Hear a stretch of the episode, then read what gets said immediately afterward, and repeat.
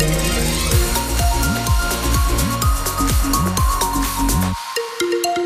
Sur le temps pour aujourd'hui. Ciel variable et des averses euh, dans la journée, notamment dans la matinée. Pas plus de 11 degrés pour les maximales. On fait un point sur la météo à la fin de votre journal. Marie-Ange Lescure, des permanences agricoles dans chaque préfecture et sous-préfecture de France. C'est l'une des propositions d'Emmanuel Macron pour sortir de la crise. Oui, il s'agit d'accompagner les agriculteurs face à des échéances fiscales, sociales ou encore bancaires qu'ils ne pourraient pas honorer. Deux permanences s'ouvrent ce vendredi en Touraine. L'une à la sous-préfecture de Loche de 9h à midi.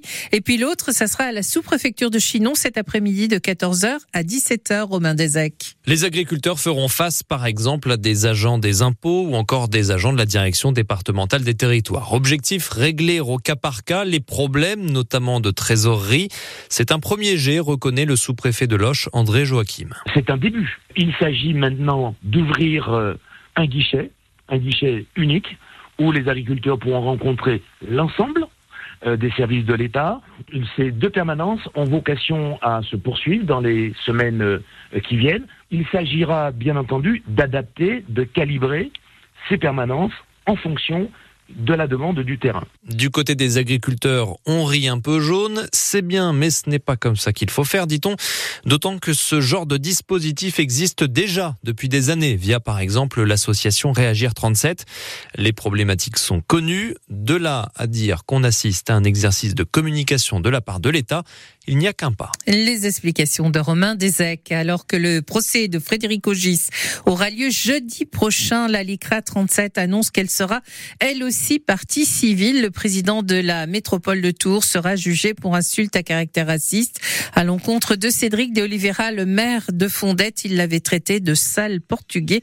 L'affaire avait été révélée par SOS Racisme. Il touche euh, chaque année 47 000 personnes et il provoque malheureusement 17 000 décès. C'est le cancer colorectal. Et à l'occasion de Mars Bleu, l'Institut national du cancer lance une nouvelle campagne d'information pendant tout ce mois de mars pour sensibiliser sensibiliser les Français à l'importance du dépistage de ce cancer.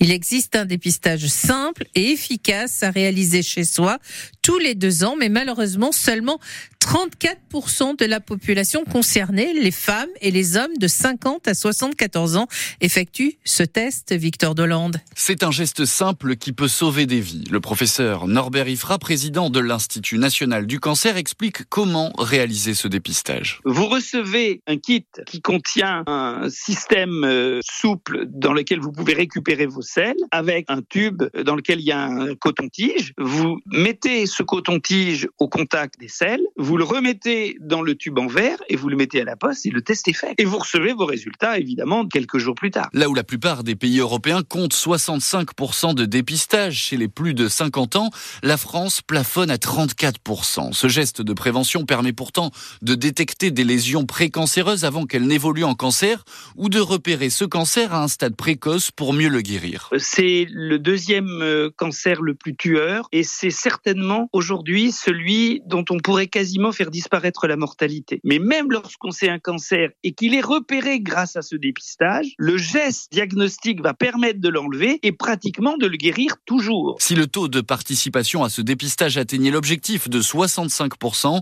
5700 cancers colorectaux et 6600 décès pourraient ainsi être évités chaque année. explication Victor Dolande. Il est 7h04, euh, vous écoutez France Bleu Tourelle. Les incivilités s'installent partout, même dans les plus beaux massifs de fleurs de la ville de Jouer-les-Tours. Oui, la mairie de Jouer-les-Tours appelle au civisme chacun et au respect surtout du travail des 60 agents du service des espaces verts de la ville, des espaces verts devenus des poubelles par endroits et des dépôts sauvages qui ne cessent de croître, selon Vincent Éperon, responsable du service espaces verts de la ville de Jouer-les-Tours. On est sur une, malheureusement une régularité des dépôts sauvages à droite à gauche dans l'espace public euh, En 2023, on a peu près passé 90 heures à évacuer l'ensemble des dépôts sauvages qui ont été euh, déposés un peu partout dans les espaces verts de la ville. On a des déchets végétaux, mais on peut avoir aussi euh, des déchets de gravats, d'amiante. Euh. Les déchets comme l'amiante, on peut pas les manipuler. On doit faire appel à nos collègues de la propreté urbaine qui appellent des prestataires extérieurs pour pouvoir évacuer ces dépôts-là et qui ont en plus un coût assez, assez impressionnant. C'est désespérant parce que on a à cœur d'avoir des espaces verts de qualité et quand ils sont pollués par ce type de dépôt là. Visuellement déjà, c'est pas très flatteur. Et puis nos jardiniers préféreraient passer leur temps à, faire autre chose qu'aller malheureusement nettoyer ces dépôts là. Vincent Epron, responsable du service espace vert de Jouer les Tours.